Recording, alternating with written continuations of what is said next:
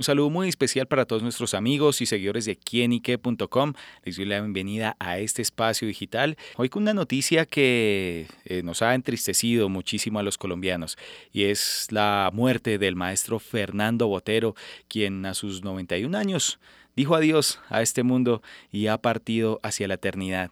Y sobre toda esa eternidad que nos deja su obra, su arte, su legado, un hombre que puso el nombre de Colombia en la esfera más importante a nivel mundial en términos artísticos. Y por eso para hablar sobre su legado y todo lo que él nos deja, nos acompaña Pilar Velilla. Ella fue una de las grandes amigas del maestro Fernando trabajó con él en todo lo que fue el rescate de la donación Botero y bueno, también la transformación del Museo de Antioquia. Así que bueno, Pilar, gracias por estar con nosotros acá en quinique.com. ¿Cómo son esas primeras sensaciones al enterarse de esta noticia? No, pues una profunda tristeza porque uno piensa que hay personas que nunca se van a morir y Botero era uno de esos inmortales para mí.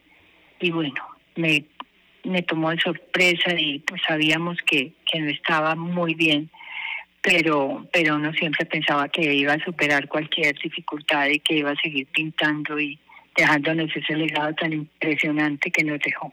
Claro. Bueno, ¿tuvo la oportunidad de pronto en los últimos días de haber hablado con él o alguna comunicación? No, realmente una vez yo me, me retiro del museo y pues me dedico a otras cosas pues no no no siguió esa relación tan querida. Naturalmente las veces que vino a Medellín o que tuve exposiciones en el museo yo estaba pero pero ya no era lo mismo porque cuando gestionamos todo el tema de la donación Botero de la Plaza Botero y del cambio de sede eh, hablábamos frecuentemente el yo menos, lo llamaba menos, porque para Botero lo más importante era el tiempo, lo más valioso era el tiempo, y no me gustaba quitarle tiempo por cualquier cosa, pero él me llamaba a preguntarme hasta el último detalle de lo que estábamos haciendo. Entonces, eh, estaba pendiente de estas cosas y estaba pendiente de los planos, estaba pendiente de los programas que estábamos haciendo en el museo, de cómo se lo íbamos a llevar a la gente, de cómo íbamos a traer a, a, la, a, las comunidades, a la, al nuevo museo, al renovado museo. Así que eh, son muchas, muchas recuerdos y muchas anécdotas en las que se reflejaba un hombre grande, sensible, un gran artista, un hombre profundamente inteligente y reflexivo, pero al mismo tiempo un ser humano común y corriente, sencillo, sereno, eh, cálido. Claro, bueno, y cómo recuerda también de pronto eh, esa anécdota especial, obviamente pues ustedes trabajaron mucho en todo lo que fue esa curaduría también de, del museo, de la fundación, y de pronto algo que, que, le recuerde que le ha dejado marcado el maestro. No, eh, lecciones, montones de lecciones. Por ejemplo, eh, las salas Botero del Museo de Antioquia las montó él personalmente. Sofía, él, él nos pidió que le pusiéramos mm, dos ayudantes, estaba el curador del museo, Alberto Sierra, eh, yo tuve la fortuna de estar todo el tiempo ahí, claro, no me iba a perder ese momento tan, tan, tan histórico, tan emocionante.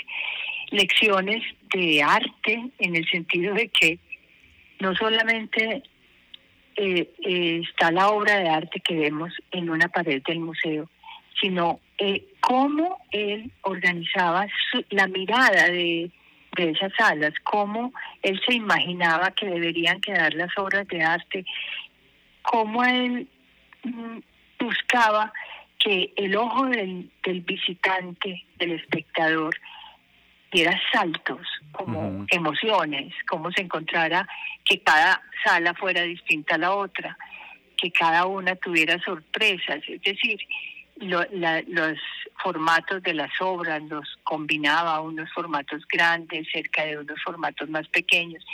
Bueno, y todo el tiempo, mientras montaba su sala, estaba hablando y diciendo cosas que eran una verdadera lección de museografía. No, muchas cosas. De verdad que, que haber conocido a Botero fue un gran honor para mí, un gran momento de mi vida. y, y además haberlo acompañado en este sueño que él tenía de que su ciudad natal tuviera una gran muestra, una gran exhibición de sus obras. Claro. Por ejemplo, cuando yo le llamé a decirle que había posibilidades de, de hacer un espacio al frente del museo, la verdad es que yo me, me paré al frente de aquella fachada hermosísima del antiguo edificio en donde hoy está el Museo de Antioquia y miré al frente y vi que eso no podía estar al frente que teníamos que tener una una un área una, una un área de acogida como todos los grandes museos del mundo. Y empecé a contar la, la como a comentar y naturalmente mucha gente pues se burló de mí pues cómo se me ocurría todavía sonaban las bombas del narcoterrorismo en Medellín y yo estaba proponiendo que compráramos una manzana para para hacer allí un espacio abierto una plaza cuando le llamé le dije, ¿hay alguna posibilidad? Estamos viendo a ver si nos paran bolas con esto. Claro. Eh, él me dijo, ah, no, si es en una plaza, yo dono 14 esculturas con las que acabo de itinerar en, en España. Y él habló de 14 esculturas y a medida de que se fue cristalizando la idea de la Plaza Botero y ya el alcalde Juan Gómez dijo, se hace, eh, cada rato llamaba y decía, Pilar, sabe, tengo otra escultura en tal parte que yo quisiera que también quedara en Medellín. Y en lugar de 14 esculturas, llegaron 23. Mm. Así era Botero. Un corazón gigante. sus obras. Mm, y sin duda él era una, un apasionado por su arte y también, a pesar de que él giraba mucho por el mundo, siempre Medellín y Antioquia y Colombia en el corazón en el corazón, en el alma, increíble. Todo lo nuestro, nuestra, nuestra comida. Es decir, Botero vivió fuera del país con Medellín en su corazón. Claro. Bueno, también me atrevo a decir que pues hoy se va eh, el artista más importante eh, que tiene el mundo en la actualidad, bueno, era el artista vivo más importante del mundo y ¿Cómo podemos definir o más o menos de pronto Pilar, cómo describe su legado? Pues bueno, lo que los artistas dejan son obras de arte y todo lo que acompaña a ese proceso de la creación, ¿cierto? No solamente son sus obras de arte, sino cuántas, o sea, yo creo que no sé cuántos libros se publicaron sobre Botero que siempre seguirán siendo una lección de arte.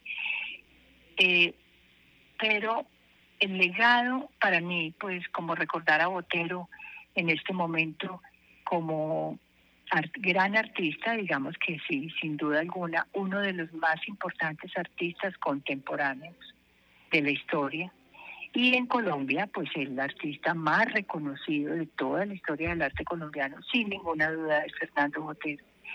Pero también al lado de eso está el gran hombre que fue, un gran ser humano, un hombre, un humanista verdaderamente, un hombre que, que pensaba en los demás, un hombre que amaba su patria, porque no solamente amaba Medellín, amaba Colombia y se preocupaba por ella.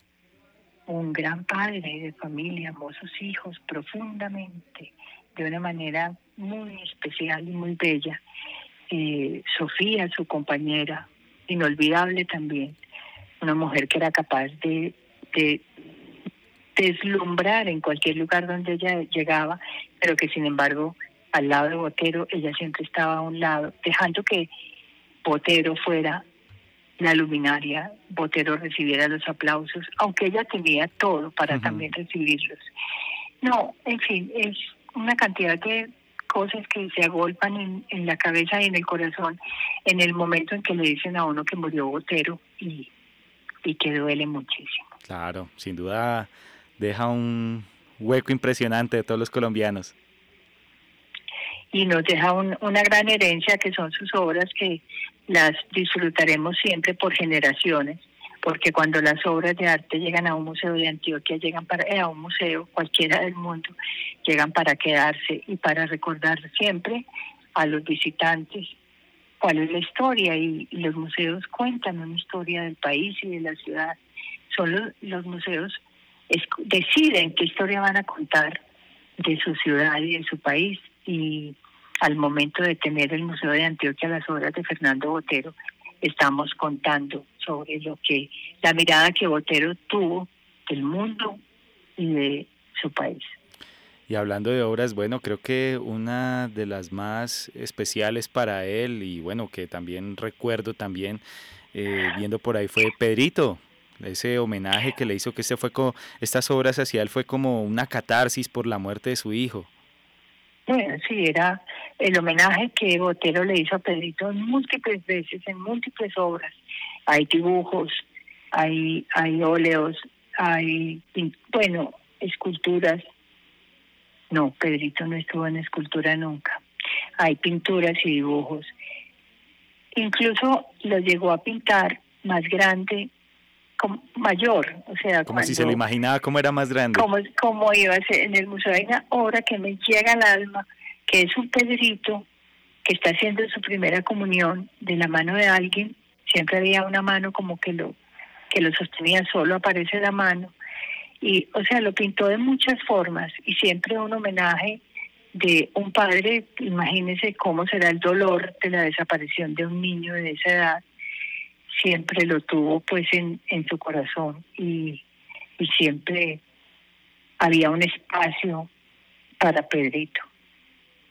Claro, bueno, y pues el espacio que nos deja la partida de Fernando Botero sin duda será muy grande, pero como bien lo dice Pilar, pues las obras, el legado perdurarán por siempre y pues nada, Pilar, muchísimas gracias por estar con nosotros acá en quinique.com dándonos estas impresiones de una mujer que pues como usted lo tuvo cerquita y también conoce muy bien su obra.